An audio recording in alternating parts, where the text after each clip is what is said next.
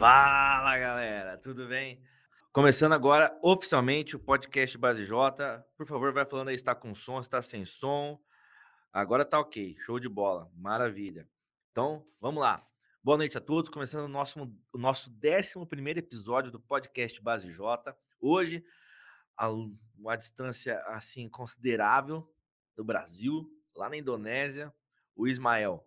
Cara, muito bem-vindo, obrigado por estar junto aqui com a gente. Dá seu boa noite para a galera. Boa noite, todo mundo. Aqui quem fala é Ismael, diretamente do Sudoeste Asiático, em específico na Indonésia. Para mim é um prazer enorme estar aqui com vocês. prazer e uma honra poder estar conversando com, com o Matheus, com o pessoal da Base J, que já conheço já há um tempo. Não só conheço, como admiro e sou, eu faço fanservice do, da Base J. o pessoal não sabe, mas por trás das linhas sou eu lá curtindo e comentando as coisas. Aí sim, pô, aí sim. Galera, ó, vai. Vocês estão aí do outro lado da tela? Vai compartilhando nos grupos, tal, avisando, ó, agora tá com áudio, agora tá com áudio, entra que agora tá com áudio, tá bom? Ó, vamos começar. Antes da gente começar, eu quero passar alguns recadinhos que tem os rodapés aí e tal. Vai soltando os rodapés e eu vou, eu vou falando aqui, tá bom? Porque aí a gente começa nosso nosso papo aí de verdade. Eu, Ismael, Ismael e eu, a Tal e o Pedro que estão aqui comigo hoje nos ajudando no podcast. Uh, bom, a primeira coisa, olha lá, sua antiga casa, Cidade dos Meninos. Galera, uh, quem ainda uh, não conhece Cidade dos Meninos, entra no site deles, acesso para vocês conhecerem. Tem Facebook, tem Instagram. A Base J faz um projeto mensal com eles, de estar tá lá fazendo trabalho com as crianças, enfim. E a gente sabe que é uma instituição séria. É, o Ismael veio de lá, eu conheci ele lá com a Kerlin. É, antes do Ismael, eu já conhecia por conta do meu pai. Ele já tinha feito algumas, alguns trabalhos lá com a, na época que a Valdenise Ismael era a, a, a, a, a diretora geral, é, exato. E, enfim, então é uma coisa, é, um, é uma ONG, é um trabalho muito sério que eles fazem com as crianças. Então, se você tem condições, se você tá com o coração aberto aí, meu, doe já. Esse QR Code vai te levar para o site deles e vocês vão poder uh, fazer a oferta e fazer a doação que vocês sentirem no seu coração, tá? Aproveita, corre lá e faz já essa, essa oferta, tá bom? Vamos lá. Próximo aviso. Que tal? Sociedade da Base. Se você ainda não é sócio, seja sócio da base. É através da Sociedade da Base que a gente consegue né, colocar em prática os nossos projetos. Esse ano a gente está voltando ativa, né? Depois de um longo período aí da pandemia, só no online, estamos voltando. Parte da estrutura do podcast é com dinheiro da sociedade da base. Enfim, tudo que a gente faz, tudo que a gente consegue bancar de alguma forma, como o Cubo Mágico, é por conta da sociedade da base. Então, seja sócio, uh, ajude a gente a construir ainda mais esse projeto para a cidade de Campinas, para a IAP do Parque, tá bom? E, último aviso, nós lançamos aí no domingo, uh, teve retiro, no retiro regional da nossa igreja, a gente lançou uh, a Conferência Base J. Hoje, esse ano, o tema tá tema leve, guerra e paz, tá bom, galera?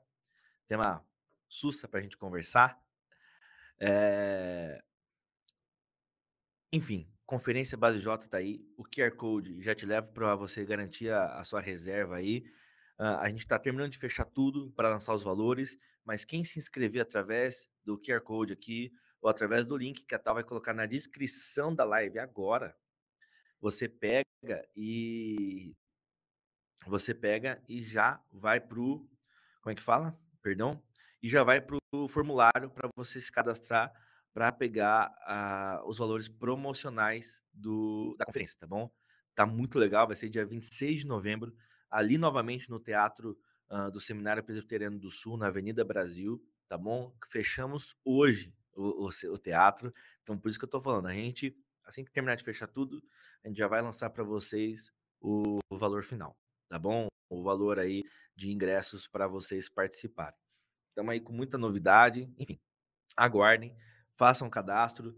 Lancei ontem à noite no grupo lá do, do Retiro, já tivemos algumas inscrições, já passamos de uma dezena. Então, corre, se inscreve, que, se Deus quiser, vai estar tá muito bom. E aí, desculpa, eu vou falar um pouquinho mais da conferência, porque, Ismael, aconteceu uma coisa muito, muito louca. Eu não vou falar aqui, eu vou deixar guardado para a conferência os, o, o, as coisas que eu orei. Mas tudo que a gente tem orado, Deus tem respondido de uma maneira mais do que sobrenatural, do que a gente esperava, melhor do, uma resposta melhor ainda do que a gente já esperava. Então, gente, vai lá, ajuda a gente, vai participar da conferência, que vai ser um momento de aprendizado e de um chamado aí que a gente precisa despertar, tá bom?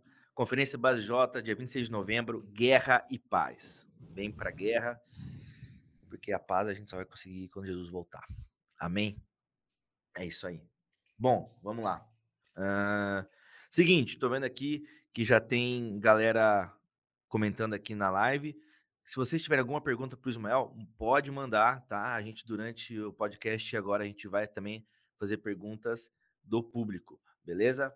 Vamos lá. Cara, Agora que eu já falei tudo, vamos começar o nosso papo de verdade. Fala pra gente quem é o Ismael. Rapaz, o Ismael, ele só é uma pessoa completamente apaixonada por Jesus e que quer servir ele onde mais precisam. Amém. Esse é o, é o melhor resumo que eu posso fazer de, de mim mesmo. Tudo, tudo que eu faço é um, é um, é um contramovimento, né? O primeiro movimento sempre é um movimento de Deus. É Deus que se move primeiro e a gente só responde, né? A gente faz um contramovimento em relação a Ele. E a, eu, eu entendo a minha vida como uma, uma resposta ao movimento de Deus, no, no, uma resposta ao movimento de Deus na minha vida, né? Amém. E a ideia de aonde eu estou, ela é uma resposta tanto do, da necessidade que eu entendo, como também do direcionamento, né? Uhum. Ah, eu consigo eu consigo olhar para a minha vida e ver as muitas coisas que eu já me envolvi, que eu já fiz, e entender que ah, eu tive um, um caráter pessoal nas coisas que eu me envolvi, que é o sentido de eu encontrar um propósito, de falar, olha, Existe uma necessidade que precisa ser suprida uhum. e eu vou tentar suprir essa necessidade de alguma forma. E o segundo ponto é: existe um direcionamento. Deus está me direcionando para fazer alguma coisa e eu vou fazer. Então sempre foi voltado para isso, desde a Cidade dos Meninos. A Cidade dos Meninos é um local que eu não esqueço e eu nunca vou esquecer. Continuo amando o, o local, é um abrigo de criança e adolescente. O Mateus sempre fala sobre, sobre lá. E realmente é um, foi e ainda continua sendo um divisor de águas na, na minha vida, no sentido de integralidade, de entrega, de vivência, de, de amor, de, de viver o evangelho como é para ser vivido, né? O, o, evangelho encarnacional. Eu, eu costumo dizer que eu estou aqui na Indonésia, estou aqui do outro lado do mundo, com desafios completamente diferentes do que eu tinha na cidade dos meninos. E eu costumo dizer que eu, eu não sei quando eu vou ter algo que se compare à integralidade que eu tive. E eu vivo integralmente aqui. Uhum. eu vivo integralmente da, da, do ministério aqui, mas a integralidade que eu vivi de vida e de mensagem, ela se deu na, na Cidade dos Meninos. Legal. Ela se deu na Cidade dos Meninos, a, a, os conflitos, a necessidade, o desafio, a, a todas, a, todas essas coisas que acarretaram, né? Uhum. E se teve algo que me trouxe para cá foi justamente essa convicção de que eu preciso continuar me movimentando em direção a esse amor e principalmente em, em direção a pessoas que não têm a oportunidade, que não tiveram essa oportunidade de conhecer esse Jesus que mudou a minha vida. Legal. Amém. Cara, é, eu ia perguntar mais de você, mas eu tô vendo os quadros aí, não tem como eu falar, não falar.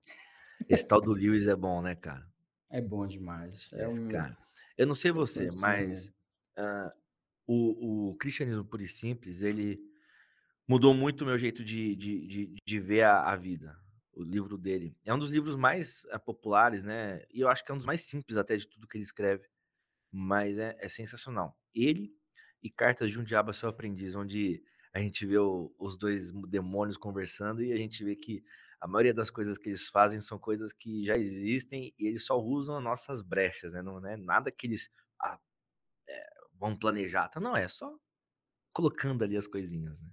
Não, com certeza.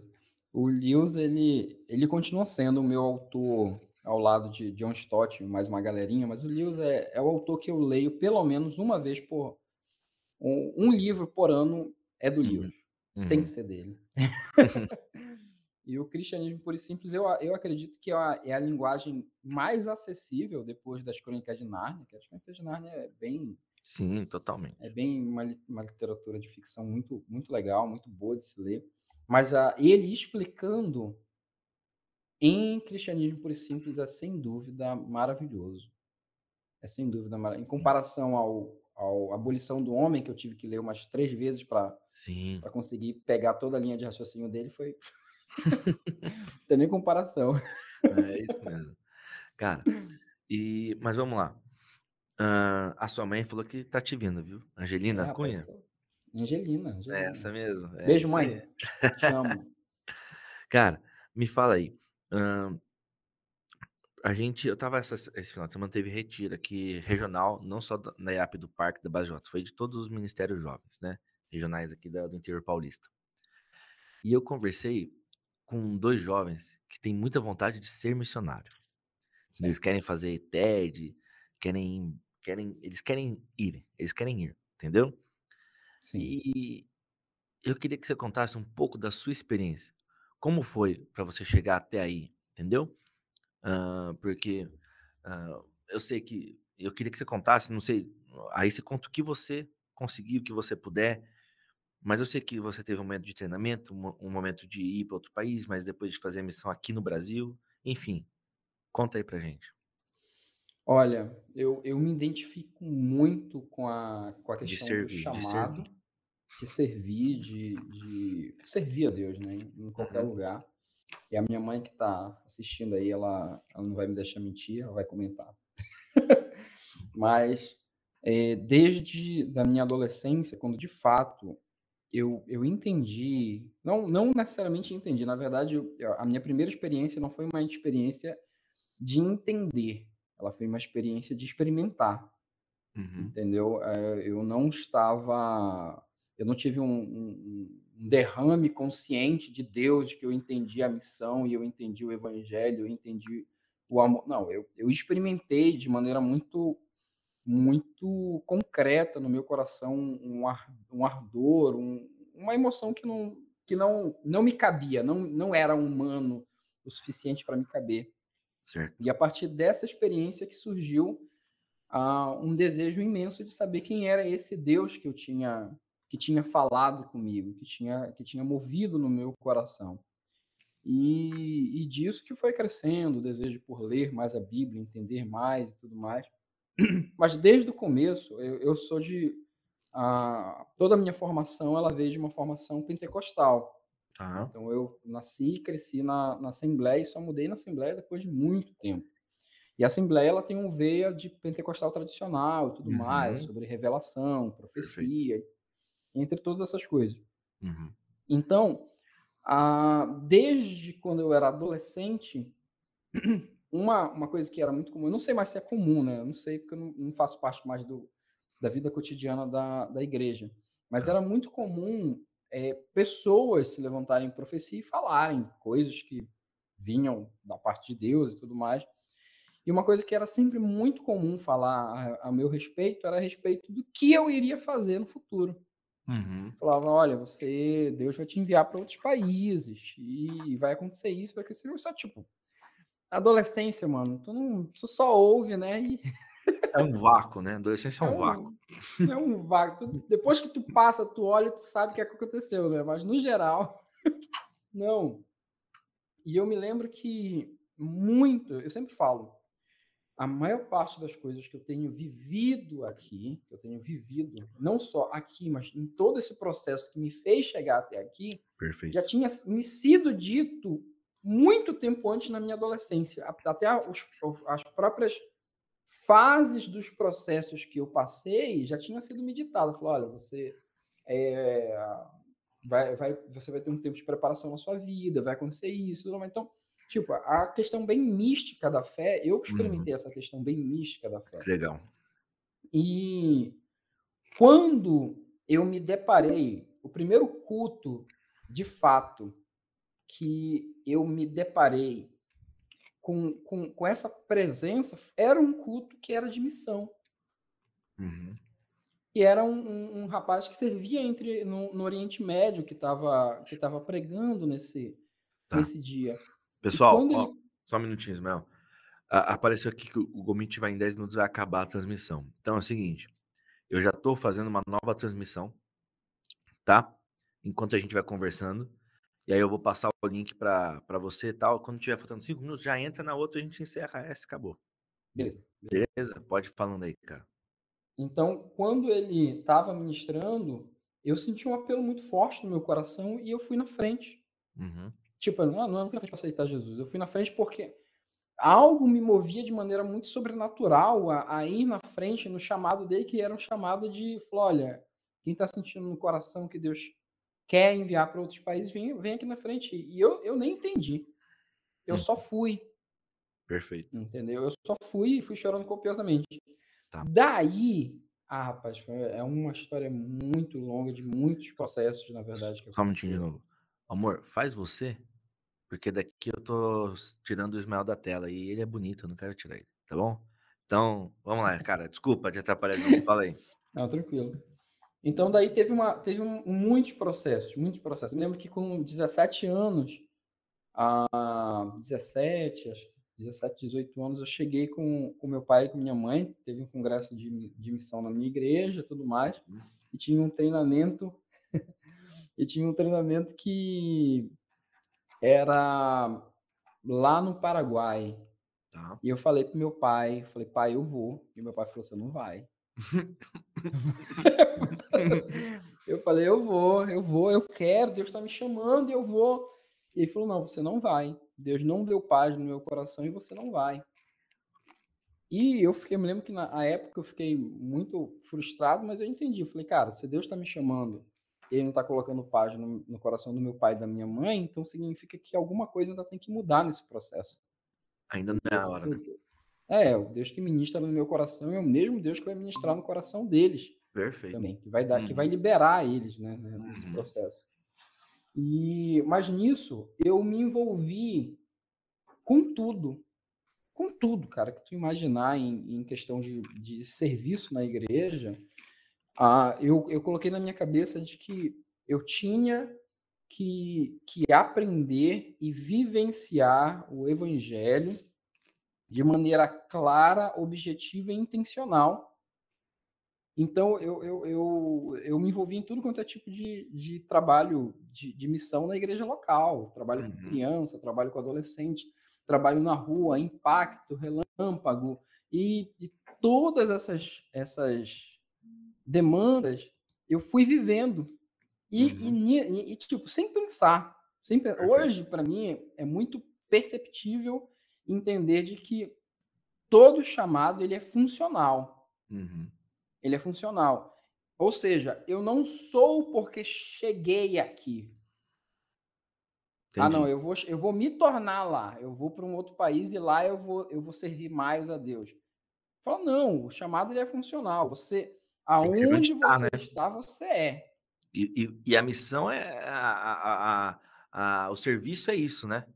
O serviço é isso. Você Sim. serve, cara, aonde você está. Você não precisa servir fora do seu país, fora da sua cidade.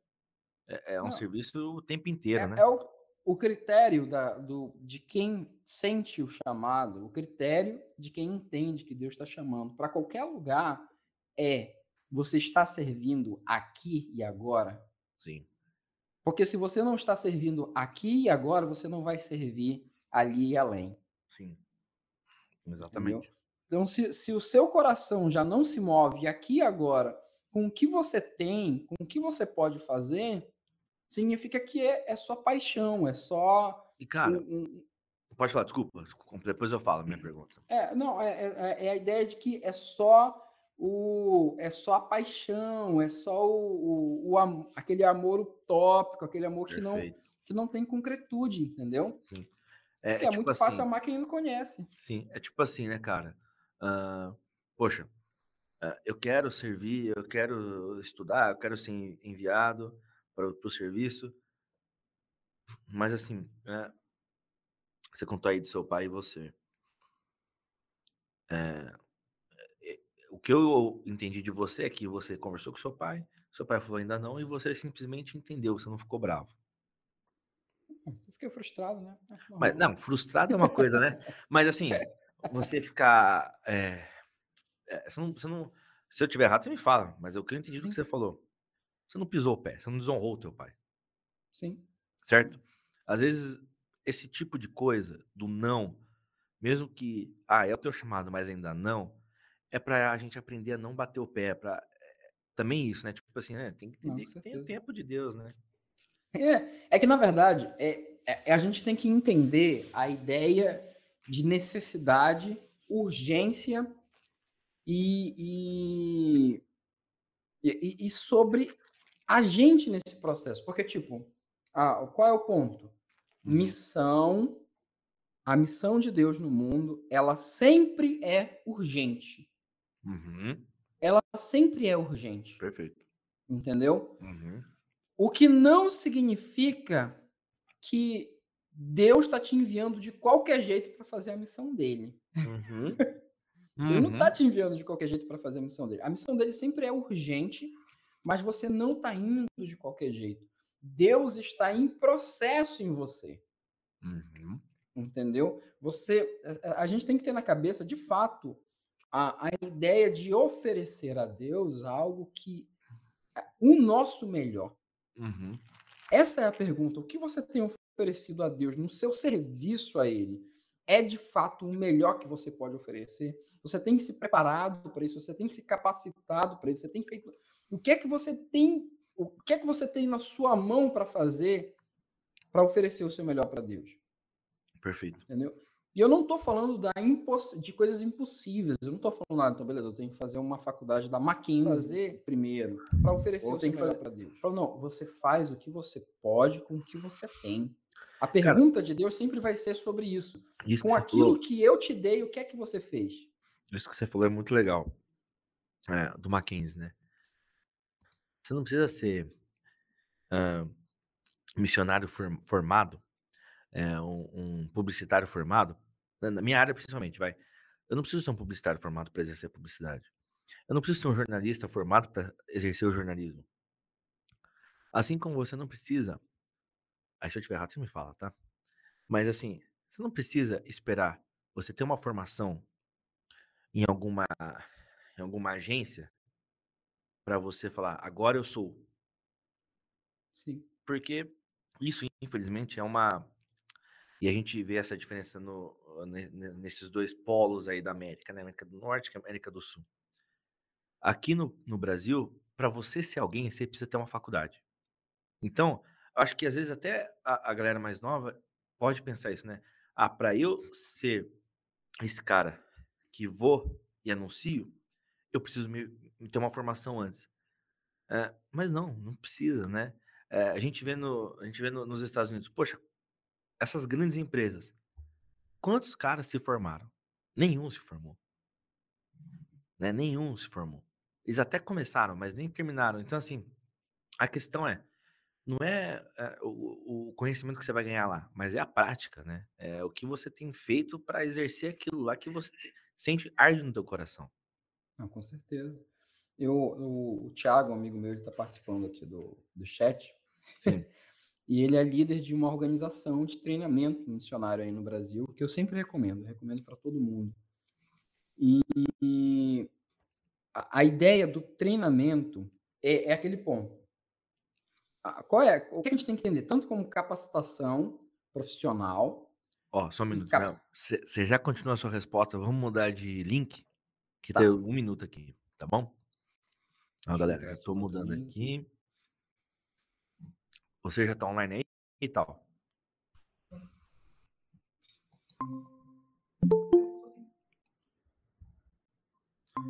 Pronto. Vou fixar o Ismael aqui. Aí. Pronto. Fechou outro? Pode fechar. Fechei. Aí já era. continuamos. Tal, você fixou você. Tem que, você tem que fixar isso. Você tem que fixar, é, acho que eu. Agora eu tô aparecendo dois telas. Peraí. Agora. Hum. Pode falando, cara, a gente ajeita isso aí. Tá. Então, a questão da, da, da formação profissional, a formação teológica, é, a, gente tem que, a gente tem que entender alguns processos. O, o primeiro, a primeira coisa, acima de tudo, é de que por mais que nós queiramos ajudar Deus no processo dele ser Deus, hum. a gente tem esse negócio, a gente tem a, gente tem a ideia Sim. de querer ajudar Deus. E na verdade a gente não ajuda Deus, a gente é cooperador. Perfeito. Deus está fazendo e a gente é o cooperador dele. E às vezes a gente inverte a lógica, falar, vou me preparar, me capacitar, porque eu sou necessário dessa forma. E, e, a, e a maioria das vezes a gente não faz a coisa mais simples, que é praticar a escuta, que é ouvir o que Deus está falando e qual é o direcionamento que ele está dando. Entendeu? Qual é o uhum. direcionamento que ele está dando. Então, eu, eu, digo que é, é, existe um mix de muita coisa. Existe gente que se formou em determinada área e que nunca usou essa área no campo. Perfeito. existe gente que não estudou e que está no campo. Existe, existe uma infinidade de histórias. Entendeu? Sim. Existe uma infinidade de histórias de pessoas que, que estão servindo. Qual é a situação? É o que a gente é o que é recomendado. Entendeu? Hoje uhum. a gente entende de que a formação profissional é uma ótima porta, ela é uma porta maravilhosa para se, se entrar em locais fechados. Entendeu? Sim. Mas a, a gente não pode colocar os critérios para Deus agir. A gente não pode Perfeito. colocar os critérios para ele fazer o que ele tem para fazer. Exatamente. Então, se você vai com uma formação, com uma profissão, com não interessa, você simplesmente tem que estar ouvindo qual é o direcionamento de Deus para você e agindo conforme esse direcionamento. Entendeu? Eu tenho um amigo meu que ele aprendeu em Moçambique, porque ele viveu algum tempo em Moçambique, né? Natural.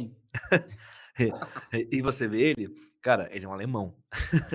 é olho azulzinho, loirinho, enfim, mas o apelido dele é Moçambique. E é isso que você falou. É, o pai dele é engenheiro uh, e o que acontece? Ele foi a trabalho para Moçambique. A empresa mandou ele para lá. E calhou de na mesma época a igreja batista uh, construiu um templo lá. E aí a igreja pediu para ele é, fazer tudo o trabalho de uh, fazer a arquitetura, enfim, deixar tudo bonitinho. E ele topou. E ele começou a fazer. Aí o que acontece? É, quando estava dando o término do vídeo de trabalho dele, ele não tinha concluído ainda a obra da igreja. E aí é, chega a notícia de que ele ia ficar mais um ano. E era o tempo exato para terminar a obra da igreja. Bom, enfim. Tem um determinado momento que ele chega e precisa de uma viga enorme. Essa viga não se fazia em Moçambique. Não tinha ninguém, nenhum marceneiro que fazia a viga do tamanho que ele precisava. Ele orando, desesperado, teve um momento que ele orou para Deus tal, e ele atravessando a rua, tudo bem aí? Tudo certo? Ele atravessando a rua, ele vê uma, uma, um, uma árvore caída. Aí ele vai medir a árvore. É exatamente o tamanho da viga que ele precisava. Aí ele foi lá, pegou, cortou certinho para fazer a viga, colocou a viga. Quando ele terminou a obra, a empresa falou: volta pro Brasil. É isso, cara. Ele fez a missão através do, do, do dom dele, né? Da engenharia. Sim. É, e, e, é, e, é esse ponto. Ah, o ponto é você entender. Existe muita boa vontade como eu vejo, eu vi em mim mesmo, eu, eu me preparei em muita coisa, pensando nas possibilidades que o reino pode ter. E eu, eu enxergo isso como boa vontade. Sim. É o desejo de servir e falar, Deus, eu estou me preparando, me capacitando. Mas eu entendo de que nenhuma dessas boas vontades, desse desejo de se preparar, pode suplantar aquilo que Deus tem para fazer. Com certeza. Entendeu? Então, Sim. quem fala eu só vou ou se eu vou fazer depois de, uhum. geralmente depois de também não faz. Sim, com certeza. depois da faculdade, depois do filho, depois do trabalho, não, depois não disso. Quem, quem fala depois de alguma coisa já deixa bem claro, eu tenho uma prioridade que é muito maior do que Exatamente. fazer o que Deus quer que eu faça. Exatamente. E aproveitando, galera, ó, ah, você que não se inscreveu ainda, se inscreve aí no canal da base, tá? Se inscreve, ativa o sininho, dá like aí no nosso, no nosso papo aí com o Ismael, tá? Cara, não sei, dá para você continuar falando depois do Paraguai, o que aconteceu com você? Pode sim, pode sim. Manda aí. E eu, depois desse tempo, passou mais ou menos uns três anos, e eu continuando servindo na igreja local, continuando trabalhando com, com missão e tudo mais, e surgiu um outro projeto, e nesse projeto eu senti no meu coração, falei, Deus, é, é, tem que ser o tempo. Eu já estava ansioso já. Uhum. Tínhamos 20 anos já ansioso para sair de casa e ir para um, um, treinamento, entendendo a necessidade de um, de um treinamento para campos é, não alcançados, né? E nessa época, quando eu falei com meu pai, ele falou, é o tempo. Hum. Ele falou, é o tempo, meu filho, Deus confirmou no meu coração e eu vou e a gente está contigo nessa, nesse processo. E, tipo, a minha Amém. família, de maneira geral, meu pai, minha mãe, minhas irmãs, eles continuam sendo até hoje meus maiores incentivadores em tudo que eu vivo e faço. Em todas as fases decisivas da minha vida, na minha mudança para a missão, que era morava em Belém do Pará, aí fui para Minas Gerais. Eles foram uhum. junto comigo, eles viajaram junto comigo para mim lá na missão e depois voltarem entendeu? Uhum. Na minha ida para Campinas, para a cidade dos meninos, na minha vinda para cá. Então, todo esse, esse. Tudo que eu fiz, eu fiz com o aval e a bênção da minha família. E, cara, e a minha mãe morre de saudade, velho. É um negócio assim absurdo. Sim. Então, é aquela coisa, é muita saudade. Ela, minhas irmãs falam que toda semana ela dá uma chorada, né? Básica, né? Mãe, mãe. Mas é mãe, né? E, e aquela coisa, Deus conforta, mano. Uhum. Deus conforta. No final das contas, o chamado é, é dele, entendeu? E ele, ele, ele, ele tá cuidando de todos esses mínimos detalhes, mostrando que no final das contas ele é suficiente, entendeu? Ele sempre vai ser. Aí depois disso eu fui para esse projeto, passei dois anos lá, passei um ano no Brasil e depois mais um ano na Bolívia fazendo prático. Estava com o coração ardendo para ir para a missão. E a, a minha igreja, na época, ela se desligou da, da agência e mandaram todos os seminaristas voltarem para o estado. Ah, então você foi para Minas pela igreja? Sim e não. Tá. Sim e não. Sim, porque ah, eu fui como, mission, como, como um serviçal, um missionário filiado da, da tá. igreja, tá. mas o meu sustento não vinha deles.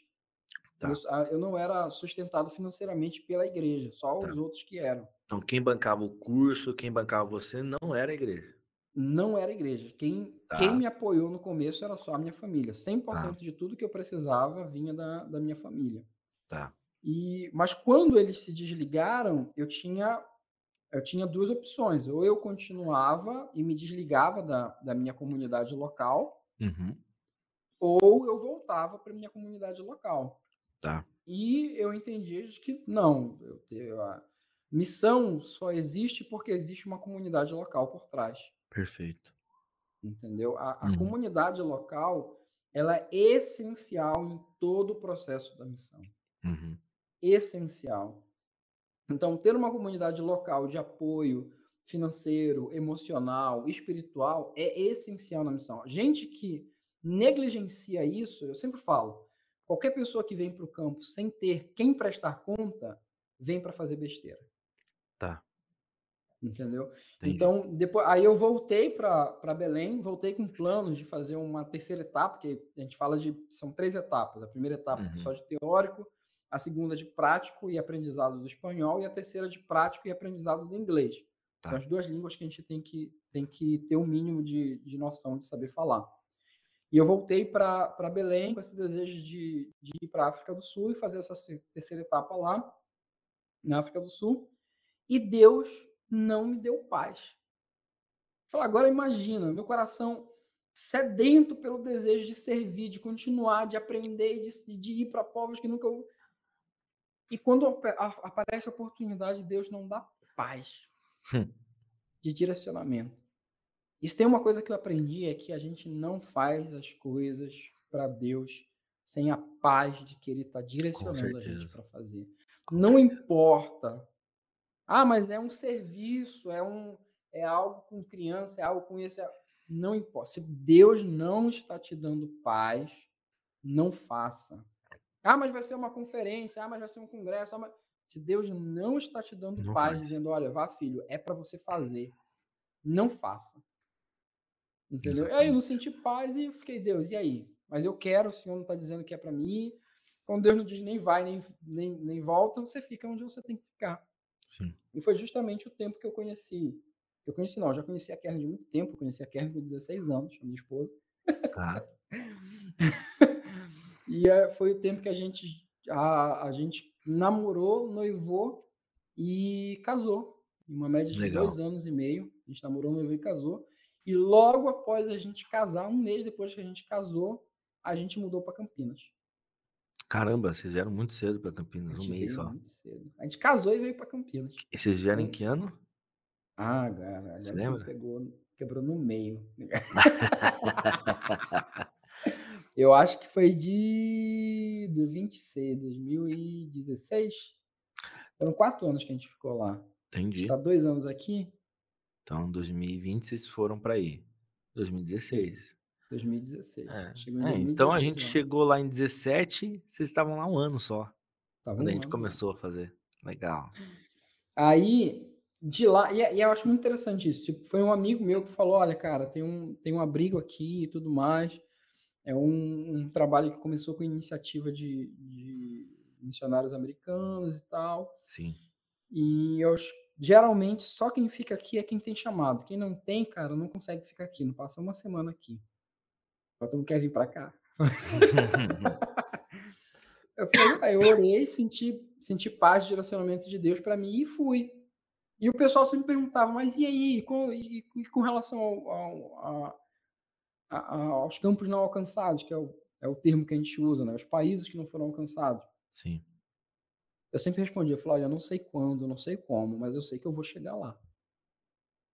Entendeu? O que eu estou vivendo é o direcionamento que Deus está dando. Se Deus manda eu vir para Campinas, eu venho. Uhum. Se Ele uhum. manda eu ir para qualquer lugar, eu vou. Tipo, é, até mesmo essa questão do critério de espaço físico, às vezes as pessoas ficam pensando: ah, mas tem água, mas tem energia elétrica, mas tem isso, e as dificuldades, os problemas. Falei, cara, não tem melhor coisa no mundo do que você tá no lugar onde Deus te colocou para estar. Tá. Com certeza, amém. Você pode estar tá no melhor lugar do mundo, num país de primeiro mundo, o que for, mas se não é o local que Deus te pediu para te estar, cara, você nunca vai sentir paz. Você nunca Com vai certeza. sentir completo.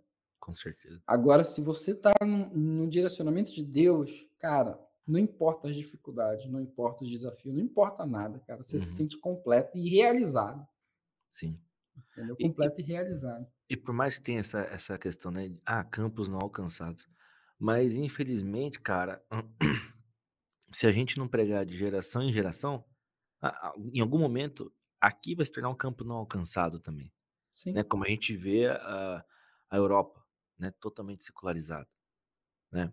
Então, pô, em algum momento eles não eram um campo não alcançado, mas eles se tornaram, né? Então, uh, tem, tem esse, esse lance teu aí de ir, mas quem fica também tem que lembrar disso e praticar o que você pratica aí, porque senão aqui vai virar um campo não alcançado. Então a gente não pode é. deixar que deixar de é, deixar que se torne um campo não alcançado, né? É, a, a ideia é de literalmente é intencionalidade na forma que se vive o evangelho. Com certeza. Que é é o ponto que eu já falei. O chamado sempre é funcional. Ele sempre é funcional. Ou seja, eu não sou quando chego. Eu já sou antes de chegar em qualquer lugar. Exatamente. Eu sou o que eu sou em qualquer lugar. Uhum. Em qualquer lugar que eu, que, eu, que eu estiver, a mensagem o caráter do amor de Deus, do, da mensagem do evangelho, ela está incutida, ela está encarnada em mim. Uhum. Então, eu não me torno um, um, missionário quando eu chego em um país.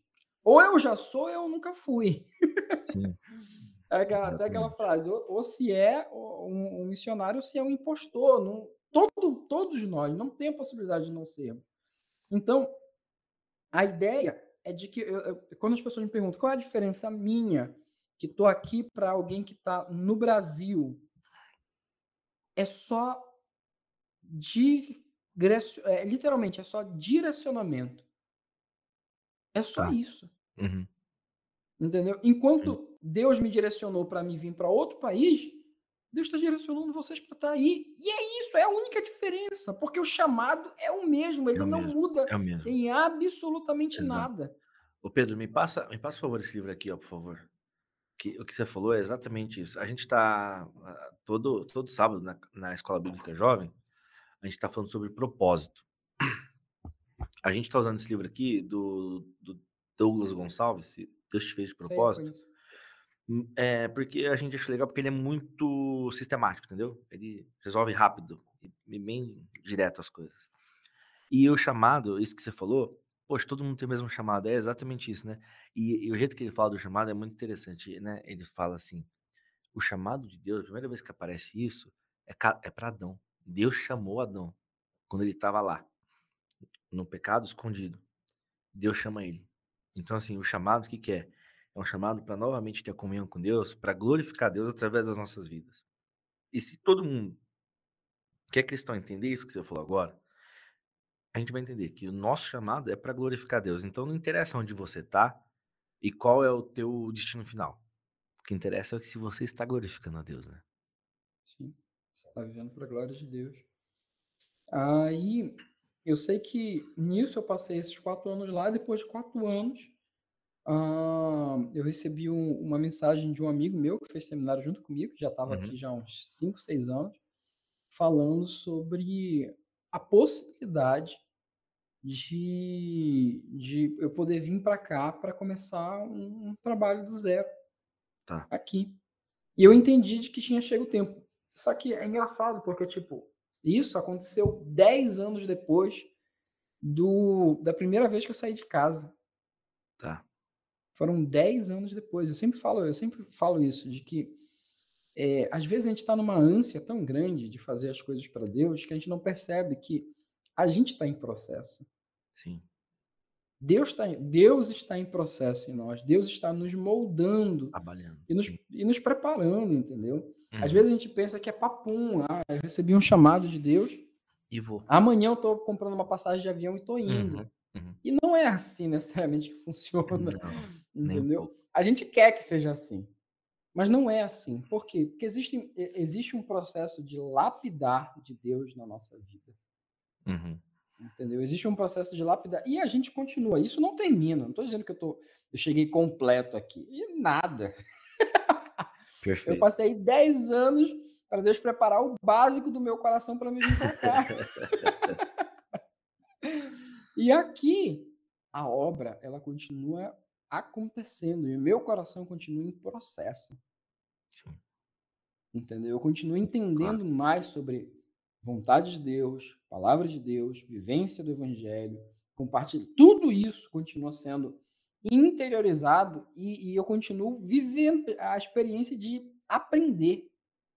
Sim. Então, não, não tô pronto. Não sou, ah, não, sou 10 de 10 aqui, nada. ainda tô, ainda tenho uma caminhada extremamente longa pela frente e sou feliz. Amém. Sou feliz sabendo de que o nosso Deus é um Deus de processos. Amém. E ele tem um processo com cada um. E, cara, deixa eu fazer uma pergunta aqui da, da, da tal.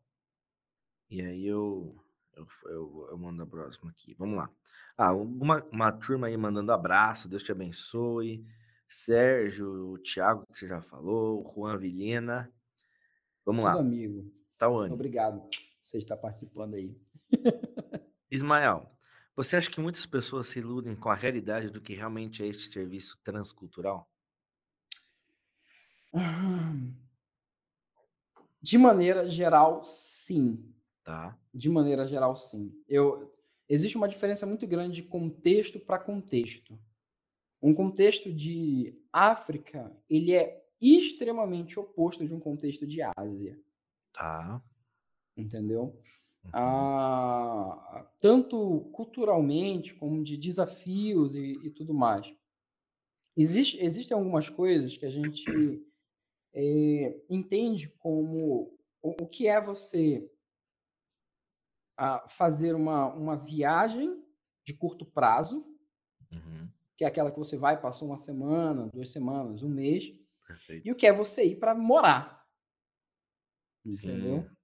Entendi. Então, é, existe uma diferença muito grande. Tipo, tem gente que faz viagem internacional. Ah, visitei a Europa, fui lá no Egito também, no Oriente Médio e tudo mais. Pô, legal.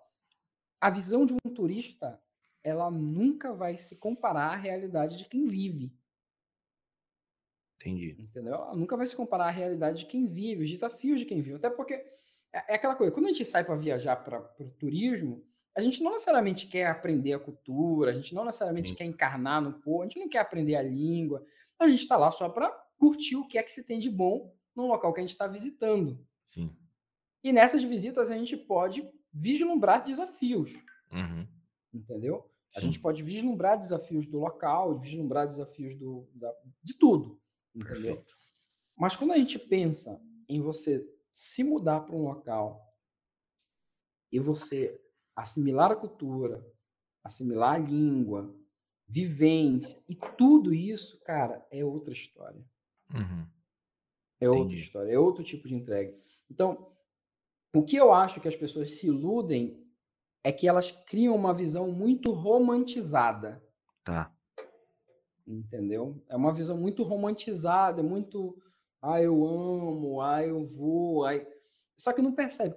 Para se falar de Jesus aqui é no mínimo um ano de relacionamento. Tá. Entendeu? Completamente diferente de realidade do Brasil, que é, pô, fala com qualquer pessoa na rua. Exatamente. Entendeu? Então, uhum. aqui tem todo um processo de construção de vínculo, construção de amizade, mostrar quem se é, chama para casa. Confiança, né? Isso é, é, é outra coisa.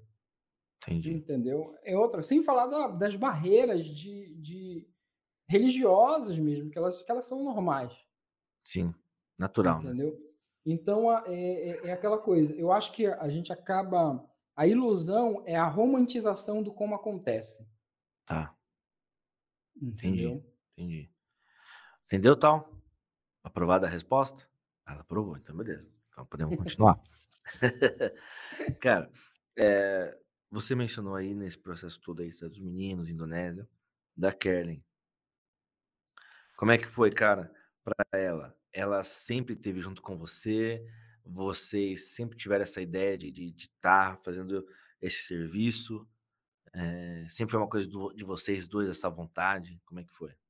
Não, na verdade foi um nosso maior conflito sempre no começo foi esse. Que tipo, a Kerlin ela, ela é cantora, ela tem um chamado musical próprio dela, que Deus deu para ela, um dom de cantar que Deus deu para ela. Canta pouco ela. E ela e ela sempre ela sempre teve envolvida com isso, com a área musical. A, família tá. dela, o pai dela tinha um estúdio em casa e tudo mais. que legal. Então tudo isso fez parte da formação dela. Tá. E o própria vocação, o próprio chamado que Deus deu para ela. Então ela ela tinha um entendimento é completamente voltado de não, é, a minha vida vai ser cantar aqui, fazer administração e, e, e ter uma banda e, e, tudo mais. E eu era o completo oposto, né? Eu, a minha vida era todo lá fora, fazer missão em outro lugar e tudo mais. E quando a gente começou a namorar, esse era o, tem, sempre tem aqueles temas que a gente meio que não, não toca, né? Falar, não, esse daqui se tocar da BO, né? E esse era o tema. A tá. gente não, a gente tentava não tocar no tema de missão, porque a gente sabia que dava BO. Porque o meu coração estava num lugar e o coração dela estava em outro lugar. A gente falava, e aí é que foi? A gente se amava muito, a gente não. Toda vez que a gente tocava no assunto, dava ruim, porque eu era irredutível no meu desejo de servir, e ela também. Tá. Só que em locais diferentes. Uhum. Até que pouco antes do nosso noivado, eu acredito, ou foi um mês depois do nosso noivado, não, foi pouco antes do nosso noivado, a gente reuniu, a gente teve uma conversa com um casal de amigos, pastores nossos, tudo mais, e depois dessa conversa, a gente sentou e falou, e aí, o que a gente vai fazer da nossa vida? Uhum. Porque a gente quer casar. E... Mas tem isso.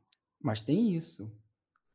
E teu coração tá nisso tudo e o meu coração tá nisso tudo. E eu peguei e falei para ela, falei, amor, vamos fazer o seguinte. Eu não tenho dúvida de que o chamado que Deus te deu foi Ele que te deu.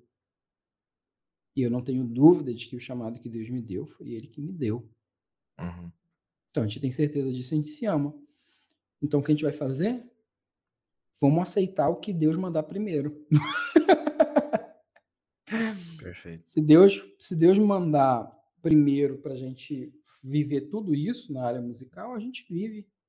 E eu não vou ter problema nenhum nisso. Deus mandar a gente primeiro para algum outro lugar, a gente vai. Então vamos fazer, sem imediatismo. E foi o que a gente fez.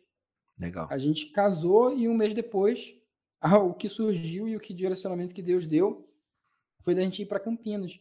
E foi muito interessante porque esse foi, um, esse foi um ponto decisivo, porque foi o ponto aonde o nosso coração se apazigou na se apazigou dentro do, do, da soberania de Deus, de que Deus estava no controle de todas as coisas. Entendi. E de que Ele iria direcionar a nossa vida para onde fosse. E a gente só ia ser obediente Entendi. ao que Ele estivesse direcionando. Uhum. Entendeu? Então, para ela, eu sempre falo que ela teve muito mais desafios transculturais do que eu, porque para ela sempre tudo foi tudo novo. Ir para Campinas, sair da família, nunca, nunca tinha saído de lá. Nunca tinha, nunca tinha ficado afastado da família. Sair da família para ir para Campinas, uhum. passar quatro anos lá, depois sair de Campinas para ir para cá. Sim. Cara, é, é, outra história, é outro desafio. Eu sempre falo que ela, ela largou muito mais do que eu, porque ela, ela largou tudo muito mais abrupto do que eu. Tá. Eu já estava num processo já de muito tempo, uhum. largando e vivendo e tudo mais. E ela não, ela entregou tudo que tinha. E vim com o Miguelzinho para cá, moleque. e o Miguel, cara, como é que foi nessa mudança? Porque ele é novo, né? Mas nessa ah, mudança aí, como é que foi? Olha, uh, hoje, na verdade, tudo foi muito bom. Desde o nascimento dele até a vinda dele para cá, a, a, gente percebe todas essas mudanças. A gente não consegue perceber ele percebendo, né?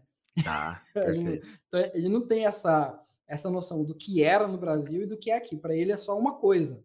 Uhum. Sempre foi só, foi só uma coisa. Mas a adaptação dele e nossa tem sido, tem sido um presente de Deus. Legal. No começo foi muito difícil em relação ao jet lag. Jet lag é a mudança de fuso horário. Sim. A gente está gente tá a 10 horas de diferença. Agora no Brasil eu não sei que horas é, mas aqui é 7 horas da manhã. Isso, aqui são 9 horas. É, a gente está 10 horas de diferença. Então, a, a gente teve uma dificuldade no começo, não por causa da gente, mas por causa do Miguel.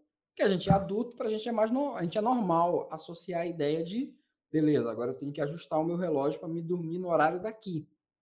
Mas uhum. uma criança, mano, de um ano, não ajusta. Não tem, não tem essa, né, cara? Então foi uns, foi uns dois meses a fazendo, dormindo durante o dia e, e ficando acordado durante a madrugada. Entendi. Fazendo o mesmo horário do Brasil, né? Sim. Fazendo o mesmo horário do Brasil, só que, só que aqui. Foi uma adaptação mais difícil. Mas no, no restante, adaptação de língua, hoje o Miguel é uma máquina. Ele fala inglês, ele fala português, ele fala barraça e, está quase criando um idioma próprio com uma língua. Está quase criando uma escrita aqui. e graças Legal. a Deus, agora começou a estudar. A escolinha está hum. fazendo muito bem para ele, muito bem, muito bem mesmo. Falo que em dias normais, 6 horas da manhã, ele bate lá na porta do nosso quarto para acordar a gente. Que legal. Para levar ele para a escola. Que legal, cara. Mas... Não, e, e, É, acho assim, aí você, você que tem que falar que você que tá aí. Mas para uma criança ter essa experiência, deve ser muito, muito enriquecedor, né, cara?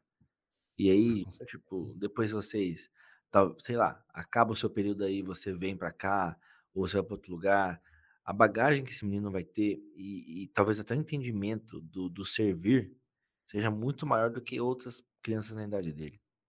É o que a gente ora. a, gente, a gente fala que tem muito. a mesma complexidade, isso você entende bem, que é a complexidade do filho do pastor. é o filho do pastor e o filho do filho do pastor. Uhum. É a mesma complexidade que a gente tem com os filhos em missão. Tá. Entendeu? Uhum. Que é o uhum. processo de assimilação. O que eu tô, quem eu sou, o que eu tô fazendo e para quem eu tô fazendo. Uhum. Entendeu? Uhum. Então, é, esse processo é o processo do encontro com Deus. Perfeito. Entendeu? O que é que te faz não se desviar? Não foi necessariamente o porque o seu pai é pastor, mas porque você teve um encontro com o pastor do seu pai, que é Jesus. Amém. então, é, a, a, gente, a gente fala que o, o, Miguel ele é um filho de terceira cultura. O que é isso? Ele não é nem brasileiro e nem indonésio. Ele é uma terceira cultura que não é nem a nossa e nem a, a cultura local. Uhum. Então, a bagagem que ele traz ela é completamente diferente. Perfeito. E realmente é isso.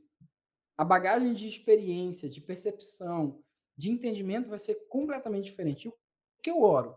Eu oro para que eu seja um bom, uma boa expressão de Deus na vida dele, para que ele siga o mesmo caminho.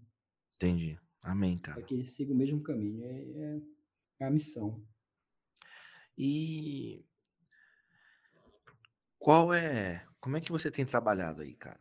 Como é que tem sido o serviço aí? Como é que você tem abordado? Como é que tem sido? Ó, de maneira de maneira muito geral, uhum. a gente tem a gente tem uma atuação que ela é sempre de maneira é um é, eu, eu falo que é, é são ações sociais de impacto eterno. Amém. Por quê? A, a, gente, a gente vive num contexto de riqueza e pobreza absurdo. Tá. Entendeu? Uma, é, é, no Brasil, a gente tem a ideia da, da classe média, que é uhum. o que é a uhum. classe média. Não é nem pobre, nem rico, é a classe média. E aqui é, é difícil localizar a classe média. Tá. Porque ou se é muito rico, ou se é muito pobre. Entendi. Esse intermediário é, é, muito difícil de, de, de encontrar. Uhum. Então, a gente, a gente entende de que o nosso ministério ele é voltado para pessoas de maior necessidade Perfeito. e a gente vive em função disso. Então, a gente tem vários projetos voltados para isso. Recentemente, a gente abriu a nossa ONG aqui e a gente está... A gente, essa semana eu vou ter uma reunião com o líder comunitário, uma comunidade que fica a uns sete minutos daqui, a gente tem duas comunidades que a gente atende. A gente tem uma mais distante, que fica uma hora, e a gente tem uma mais próxima, que fica uns 5, 7 minutos da, da minha casa. Perfeito. As duas comunidades são carentes, mas essa perto de casa ela ainda é mais carente. Ela, ela é como se fosse meio que um, um, um lixão, onde tem catador e tudo mais. Tá. E a gente tem uma casa lá, que a gente é uma casa em parceria com uma outra organização, que é onde a gente está começando as nossas atividades. A gente já começou a atividade de alfabetização com as crianças. Tem, a, a gente tem duas classes de alfabetização, uma alfabetização para crianças especiais, com necessidades especiais, e outra alfabetização geral. O, a ideia é que a gente vai incrementar, mês após mês, mais atividades lá. Então, a gente tem uma, uma gama de atividades. Eu sou uhum. professor de jiu-jitsu, eu já dou aula de jiu-jitsu numa, numa academia aqui que é um outro projeto que a gente tem. Tá. Mas a gente vai ter aulas de jiu-jitsu, ter aulas de inglês, ter aulas de alfabetização, ter aulas de, de violão no local, ter a escola bíblica, uma, uma das coisas que a gente tem também com, com, as crianças. E nisso completa a semana só nesse local, fora o, o, o outro local, a comunidade, que uma vez, duas vezes por mês, a gente vai para lá para fazer atividade com as crianças e uma vez a cada três meses, a gente realiza agora o Rap Day. O Rap Day antigamente era uma ah, vez por sim. mês, e agora a gente passou para uma vez a cada três meses. para a gente fazer uma programação um pouco maior, um pouco mais especial e para não ficar muito em cima da outra programação que a gente já faz, que é o Bertambu Bersama. Bertambu Bersama significa crescendo juntos. Tá. É, é, como se fosse uma, uma escolinha de discipulado que a gente Legal. faz com, com as crianças. Então, a gente tem trabalhos sociais de impacto eterno. Por que impacto eterno? Porque tudo a gente faz conforme o propósito. Uhum, e o nosso uhum. propósito, ele sempre é eterno. Uhum, nosso propósito sempre, sempre é eterno. Então, a, a, se eu fosse numerar, a gente tem o Life Center com todas essas atividades dentro. Tá. A gente tem o Happy Day, que é uma vez a uhum. cada três meses na comunidade, fica mais uhum. distante. E a gente tem o Bertambu Bersama, que é o, o que a gente faz duas vezes por mês. E a gente é. tem um trabalho de base. O que é que a gente abriu aqui? A gente abriu uma base. Base J? Não, brincadeira, desculpa, é, não lembrei. uma base local, onde a gente tem a, onde é eu, a Kerlin, mais a Silvana, que são três brasileiros, quatro Perfeito. Miguel, e mais quatro indonésios. Tá. Entendeu? Esses indonésios, eles fazem parte da nossa equipe, eles trabalham juntamente com a gente nas atividades que a, que a gente tem. E uma das coisas que a gente, um dos princípios que a gente tem é o princípio do empoderamento. Entendeu? Uhum. Qual é o empoderamento? O empoderamento é o seguinte: eu quero sair daqui e eu quero que as eu quero que as coisas continuem independente da minha presença. Perfeito. E para isso eu tenho que dar poder para os locais. Uhum. Entendeu? Uhum. Então, o nosso desejo é que os indonésios locais eles abracem a visão, abracem o trabalho e façam. Sim. Entendeu? Essa é, é a visão. E, e, e, eu acho que também pode ser, me fala se eu estiver errado, talvez seja um caminho mais uh, assertivo, tendo eles juntos. Não, com certeza. É o melhor caminho. Porque a, a confiança é mais rápida de ser conquistada, talvez, né? Não, com certeza. Sempre, sempre o local é a melhor possibilidade para as coisas acontecerem. Uhum. Entendeu? O, uhum. o caminho do, da pessoa local, do país, ela sempre é melhor. Lógico, né? Na visão lógica humana. O que Deus quer fazer, ele faz. Aí, são né? Aí você nem, a gente nem entra no que é. Deus quer. Deus sempre quer uma coisa que é sobrenatural. Então a, é, gente, a gente conversa aqui no, na parte de baixo. Tem até um livro muito bacana da, da Braulia. A Braulia foi presidente da Jocum Brasil por muito tempo. Ela tem um livro fantástico, que é o Chamado Radical. Tá. E nesse livro, ela conta algumas experiências. Ela conta, é um, um autobiográfico dela, uhum. mas ela conta a experiência específica de um, acho que é um americano ou um britânico que trabalha entre os indígenas, e ele aprendeu o idioma, fala malmente o idioma e tudo mais. E fica a pergunta. Aí o pessoal fica se perguntando, mas, mas por que ele está aqui, né? O que ele está fazendo o que ele está fazendo aqui? Não tem, a igreja brasileira não tem cacife suficiente para alcançar o seu próprio povo? Hum. E tem. Eu, nem, nem preciso falar. Tem. Uhum. mas Deus quis. Sim. Entendeu? Agora, o que é que precisa ficar muito claro a respeito do a igreja brasileira em sua magnitude diante do desafio da missão? Deus enviando uma pessoa de outro país para fazer o trabalho que a gente pode fazer, a gente pode entender de algumas formas. A primeira é a seguinte: Deus faz o que quer, e realmente a gente está certo. Se ele quiser pegar uma pessoa dos Estados Unidos e trazer para cá, ele faz. Se ele quiser pegar um indonésio e enviar para o Brasil, ele faz. Ele faz o que ele quer. Amém. Ele faz o que ele quer. Isso é ponto comum. O segundo ponto é, tá beleza, ele faz o que ele quer, mas por que não eu? Uhum. por que não eu? Porque outra pessoa de outro local. E a gente pode chegar a algumas conclusões que é falar, olha, a primeira conclusão é a seguinte: eu estou falhando naquilo que eu estou fazendo. Ou eu estou me omitindo naquilo que eu estou fazendo. Perfeito. Porque se eu tenho força, vigor, recursos para fazer e não estou fazendo, Deus vai pegar outra estou? pessoa para fazer. Uhum. Entendeu? Uhum. Então, é, é, é aquela coisa, volta ao ponto. A gente está falando de uma igreja gigante. Gigante. Não, a gente não estou falando só da, da Adventista da Estou falando da igreja, igreja cristã. Brasil, sim, sim, A igreja cristã no Brasil ela é gigante. Sim. Ela tem um potencial enorme. Mas por que a missão entre os mais necessitados ela não é a prioridade? A pergunta é por que o gasto que a gente tem com reforma, com reforma, com equipamentos, com tudo isso é sempre in, infinitamente superior ao que a gente gasta com missão. Entendeu? É, uhum. Essa é a autocrítica que a gente se esbarra e a gente não, a gente não, a gente não faz. Entendeu? É a ideia. Eu falo, a única diferença que tem entre eu que estou aqui e pessoa que está no Brasil é direcionamento. É só isso. É direcionamento. Deus está me direcionando para cá, Deus está direcionando outras pessoas para outro lugar. Agora, quando a gente fala de necessidade, necessidade, necessidade de se compartilhar, necessidade de pessoas que nunca ouviram, e dificuldade, você fala, cara, se for para te pensar, a gente está falando de milhões de pessoas. Milhões, milhões de pessoas que para poder ouvir a mensagem do evangelho, você tem que ter pelo menos um ano de experiência, de contato, de criar vínculo, de gerar confiança.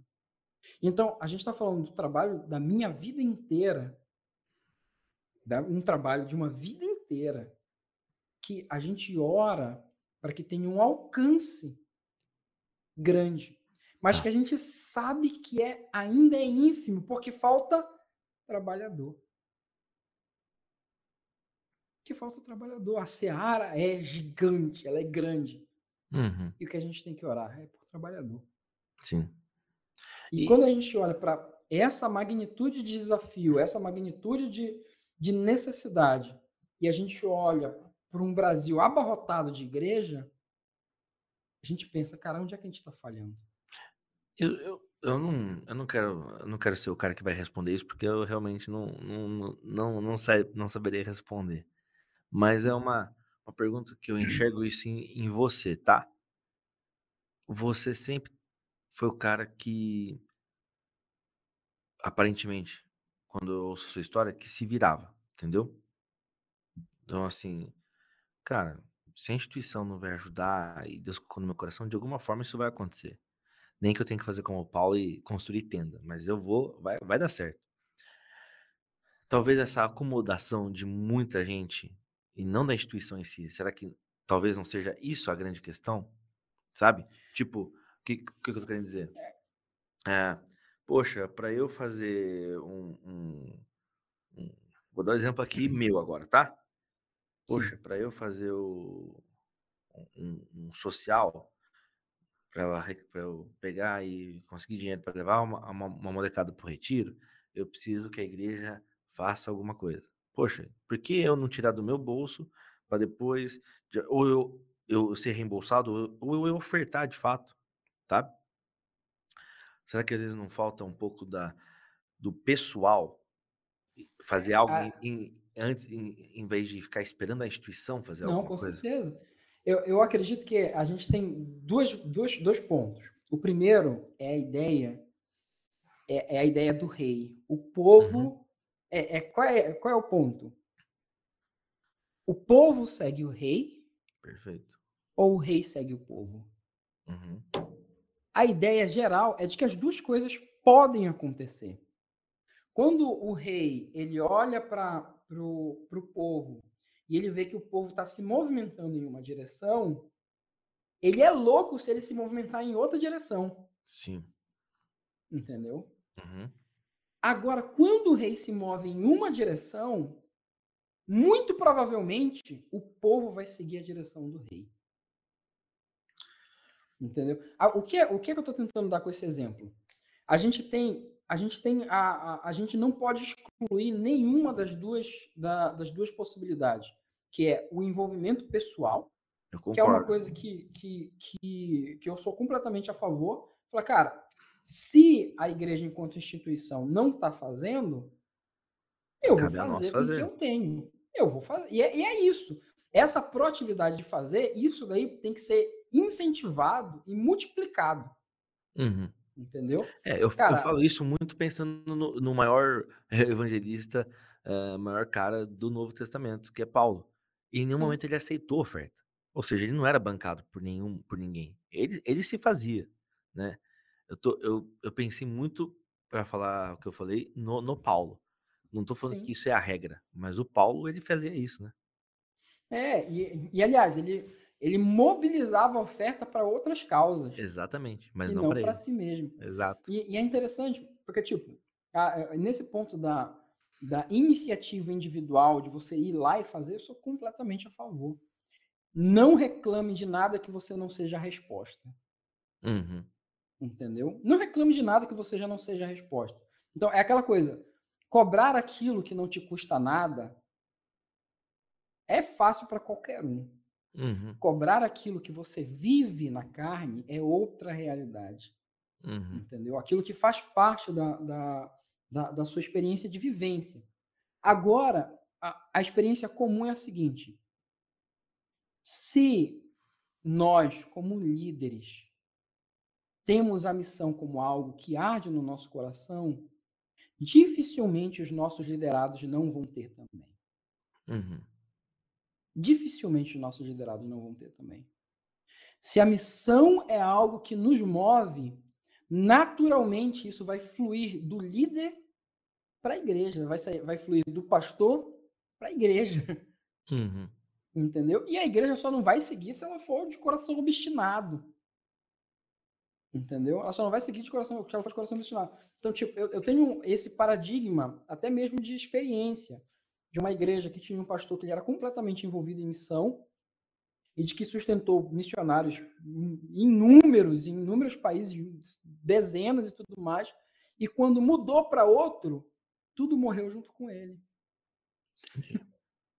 Entendeu? Então, uhum. tem o caráter do a nossa liderança nos levando e Perfeito. tem o caráter de eu, enquanto indivíduo, fazendo. Sim entendeu? E isso precisa ser, isso precisa caminhar em sincronia, uhum. entendeu? Isso precisa caminhar uhum. em sincronia. Se é prioridade, vai acontecer. É, eu, eu entendo o que você está falando.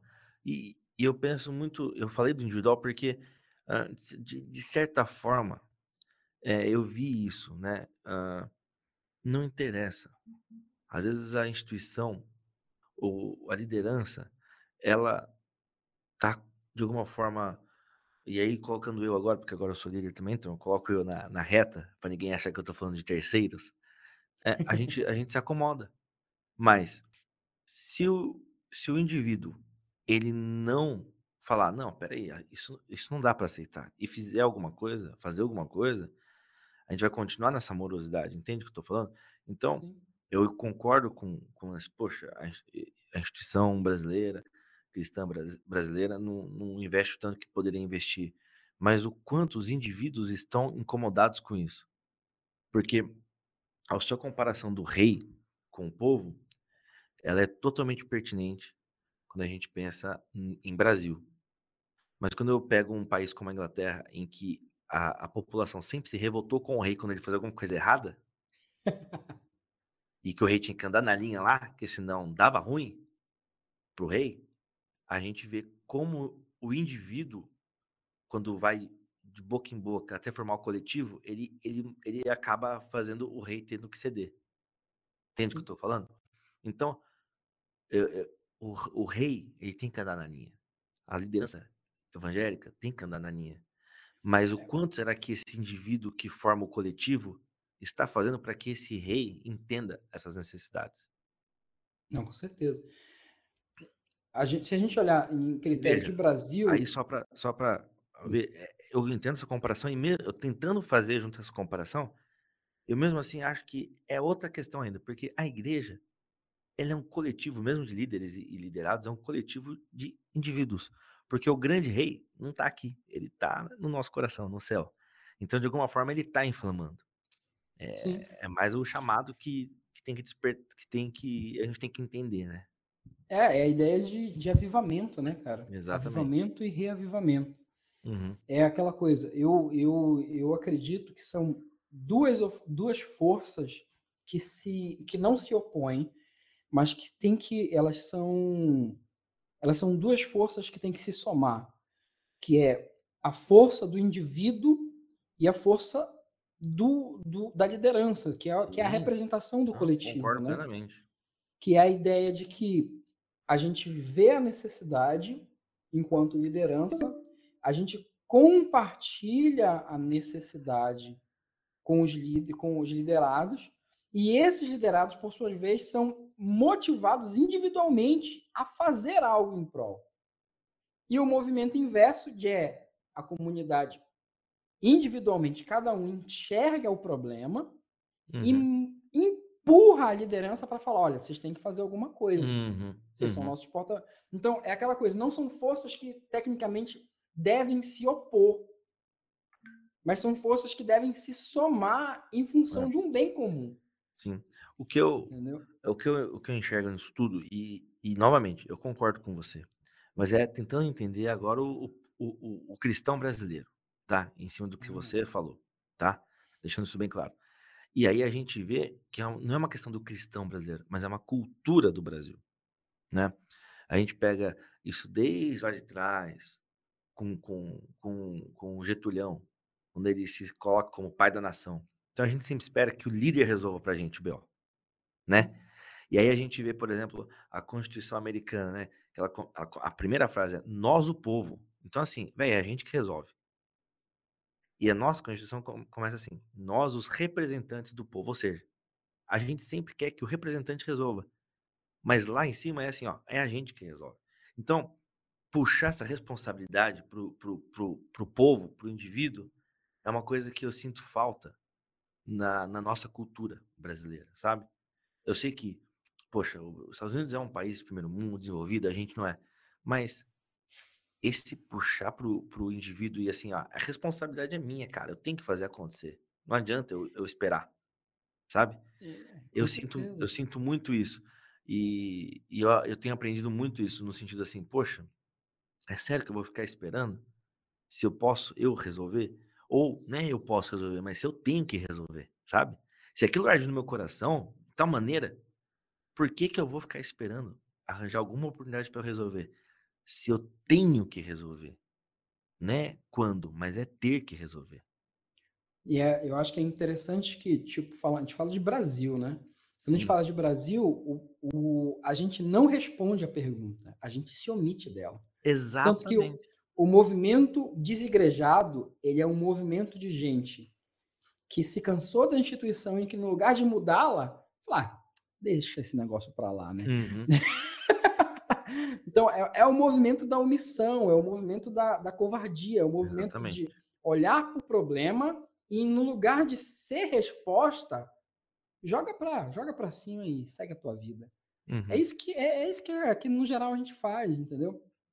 Ah, isso, é um, isso é um problema que tem que ser combatido a nível individual de conversão, de, de entender no coração aquilo que Deus está falando e está martelando. Sim. Ele está martelando no nosso coração. Exatamente.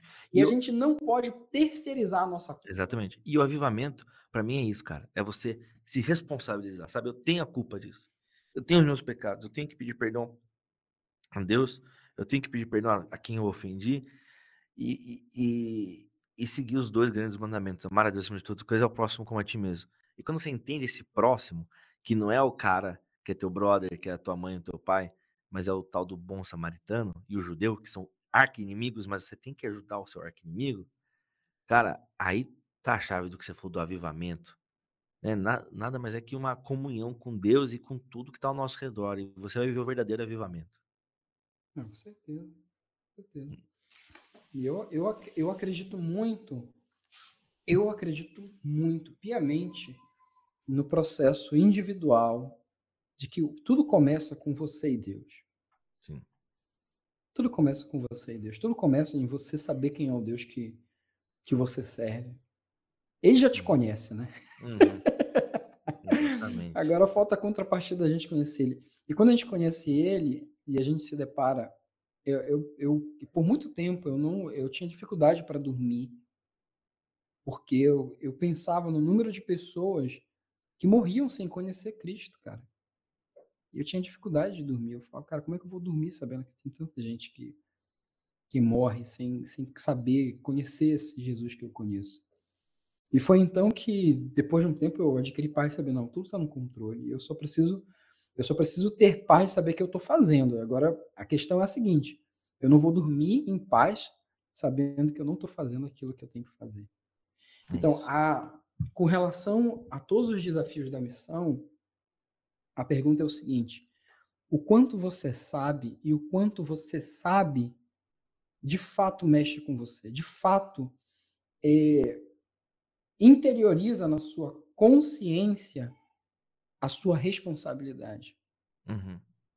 Porque se eu sei que tem uma pessoa morrendo do meu lado e eu não faço nada, e eu durmo tranquilo à noite, tem alguma coisa errada acontecendo comigo. Exatamente. Agora, se eu não sei, beleza, eu dormi tranquilo à noite. Uhum. É a tal da ignorância, né? É. Agora, a partir do momento que você sabe de todo o desafio, de toda a complexidade, de tudo que tem, e você acha que está tudo bem ser cristão no Brasil, fazer as coisas básicas que tem para fazer e está tudo bem, cara, tem alguma coisa que não está encaixando. Não bate. Tem alguma coisa que não bate, tem alguma coisa que não, não, não encaixa, cara. É impossível se deparar com a realidade do mundo, tanto mundo, mundo, como o Brasil, e, e continuar vivendo como se nada tivesse acontecendo.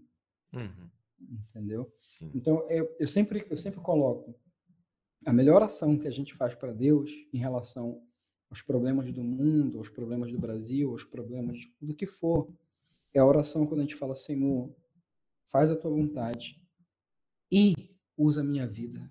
Amém. Se puder, se eu puder de alguma forma ser a solução desse problema, me use. Amém.